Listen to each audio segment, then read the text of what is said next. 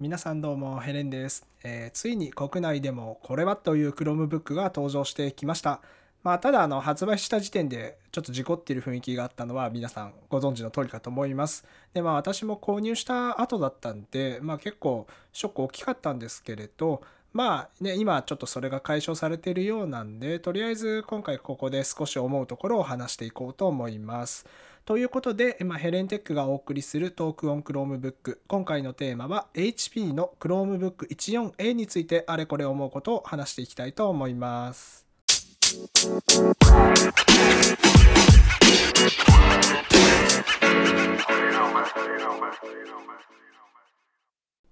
まあ、それで前置きといいますか、まあ、私のブログを見ていただいている方とかですね、まあ、その界隈の Chromebook について調べている方とかは知っていると思うんですけれど、まあ、あの HP が、えやってくれました。まあ、正直あれは私も驚いたんですけれど、まあ、一応ね、ご存知ない方のために説明しておきますが、あの HP Chromebook 14A というモデルなんですけど、もともとあの海外で発表された時には、まあ、あのあんまりスペックが良くない代わりにあの300ドル以下に収まる、まあ、お手頃モデルとして発売されています。でまあ、日本に入ってくるにあたって、まあ、Amazon 限定モデルというふうに、まあ、発売されたわけなんですけれど、まあ、それはあの海外によりもですね、まあ、かなりバランスの取れているすごいいい Chromebook になっていてで価格も4万円、まあ、3万9800円かなそれっていうまあお手頃価格だったんでとにかく国内だと初めてじゃないかっていうぐらいかなりバランスの取れた Chromebook になっています。それで、まあ、実はそのモデルが発売される前後にですね、まあ、HP の公式ストア上に Amazon 限定モデルよりも性能が少し上のモデルか税込みまあ約4万7000円くらいでまあ掲載さりげなくされていまして、まあ、あのここまではいつもの流れなんで問題なかったんですけれど、まあ、その中でまあきっと HP のことなんで、まあ、週末限定セールとかでまあ4万円ギリギリくらいまで落としてくるんじゃない？なんていう話をまあちょっと仲間内でしていたんですが、まあ、その Amazon 限定モデルが、まあ、Amazon で販売しだした直後ですね、本当に半日、1日後ぐらいに、まあ、まさか、あの Amazon の中にある HP の公式販売のストアがですね、39,500円くらいで販売しました。まあちょっと私が本当に購入してすぐだったんで、ちょっとさすがにこれねえわと思ったんですけれど、まあね、中には Amazon 限定モデル返品して、その公式のモデル買い直したっていう方もいらっしゃるみたいなんですが、まあこれはちょっとさすがに HP 本当にやりやがったなっていう感じがあって、まあちょっとねっていう感じです。はい。で、まあちなみにスペックで言うとですね、CPU 以外と、あとまあ天板の色ですね、それ以外はま共通していて、Amazon 限定モデルがセレロンの N4000 を搭載して、天板のカラーがブルー。HP 本家のモデルが Pentium Silver N5000 を搭載して天板カラーがま定番のホワイトになっています。まあ、Chromebook なんでごくわずかな性能の差といっても、まあ、結構体感的には、ま、違いが、まあ、感じる方は感じると思うんですけれど、まあ、そういうちょっとした差があるモデルを、ま、HP が自分のところのストアでですね、ま、週末限定セールとかってやるんだったら、まあ、いつもの通りなんでいいと思うんですけれど、いや、まさか本当に Amazon ストア内の、まあ、Amazon 限定モデルよりも性能がちょっと高いモデルを微妙に安く出してきたっていうことになるんで、まあ、これはまあ Amazon 側も大変だったと思うんですけど、まあ、私みたいに買っちゃったユーザーっていうのは本当にたまったもんじゃないなと思います。まあ、えっ、と、このポッドキャストを収録している時点だと、Amazon ストア内では、まあ、Amazon 限定モデルのみに今なってますし、HP の公式ストアだと、すでに 14A に関しては販売終了のアナウンス出てるんで、まあ、なんか場を荒らして終わったみたいな状態になっているのも、まあ、どうかと思うんですけれど、今後購入される方は、多分 Amazon 限定モデルが中心になるかなと思います。それで、えっ、と、まあじゃあ、えーとりあえず、えーっと、ではネガティブなことはまあここまでにしておきまして、まあ、要は私はあの Amazon 限定の HP Chromebook 14A を購入したわけなんですけれど、まあ、それでもですね、久しぶりにあの国内で4万円以内で買えるモデルとしてはものすごい当たりの機種だと思うんで、まあ、ちょっとその辺をですね、少し話していきたいと思います。まあ一応スペックについてざっとポイントを紹介しておくと HP の Chromebook 14A は14インチの IPS 方式を採用しているノングレアタイプのフル HD ディスプレイになっています。で、一応タッチ操作にも対応しているのがポイントです。あと CPU が、えー、セレロンの N4000 と、えー、4GB RAM に 64GB の eMMC ストレージ。サイズ感自体はですね、一般的な13.3インチのノートパソコンと同じぐらいのサイズになっていて、重さは約 1.3kg です。でポートも USB-C が2つと A ポートが1つあって、イヤホンジャックももちろんあります。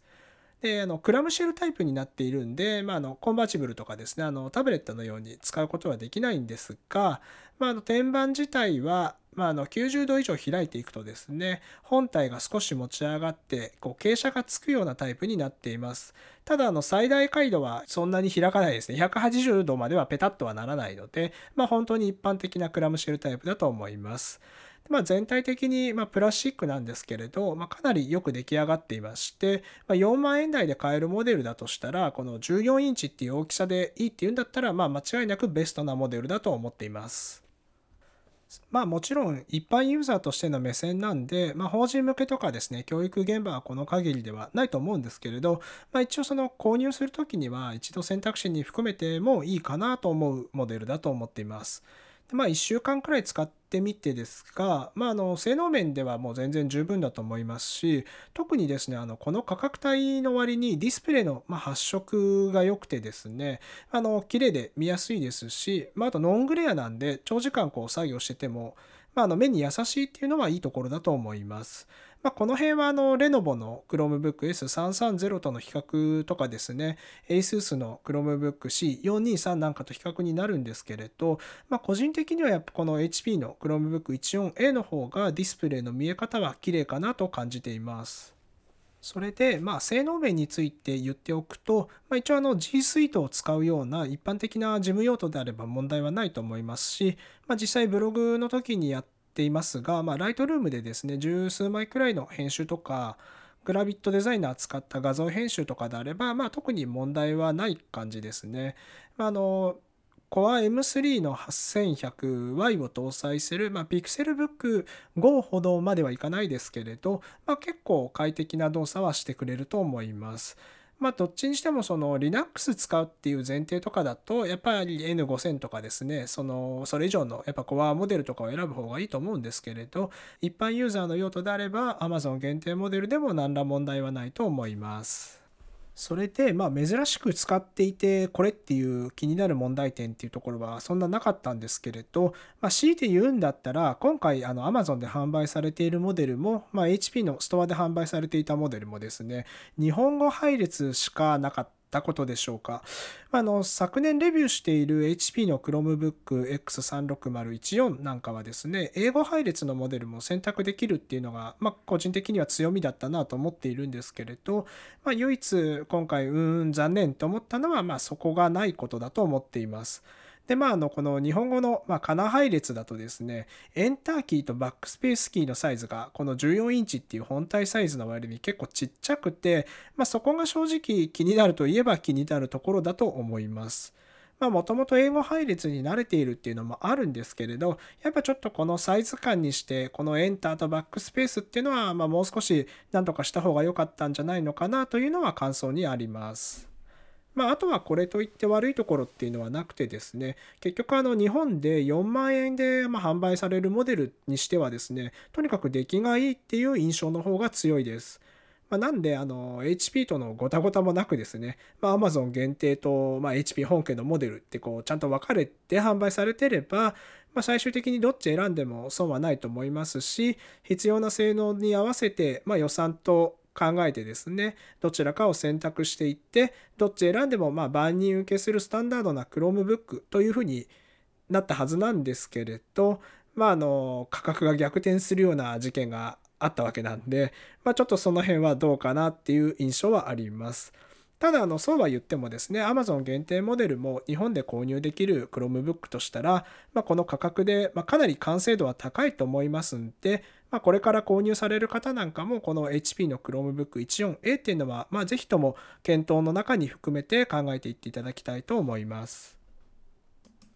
ということで、まあ、要はですね、Amazon 限定モデルが悪いわけじゃなくて、まあ、あの国内モデルとしては、まあ、その Amazon 限定モデルっていうのは、ま、かなりバランスが取れていて、まあ、の2020年の一般向けの Chromebook としてですね、まあ、最もスタンダードなモデルだと思っています。なので、あの、今後はおそらくですけれど、まあ、この HP Chromebook 14A の、ま性能と価格がですね、まあ、一つの指標になっていくんじゃないかなと思います。まあ、もし Chromebook に興味を持たれている方は、まあ、ぜひこの Amazon 限定の HP Chromebook 14A を検討してみてはいかがでしょうか。それでは、トークオン Chromebook 今回のテーマとして HP の Chromebook 14A についてあれこれ話をしてきました。えー、これからもですね、ブログや YouTube、もちろんポッドキャストでも、えー、Chromebook についてあれこれ話していこうと思いますので、なお最新情報とかですね、興味のある方はぜひ Twitter などフォローしてもらえればと思います。それではまた次回も聴いていただけると嬉しいです。トークオン Chromebook ヘレンがお届けしました。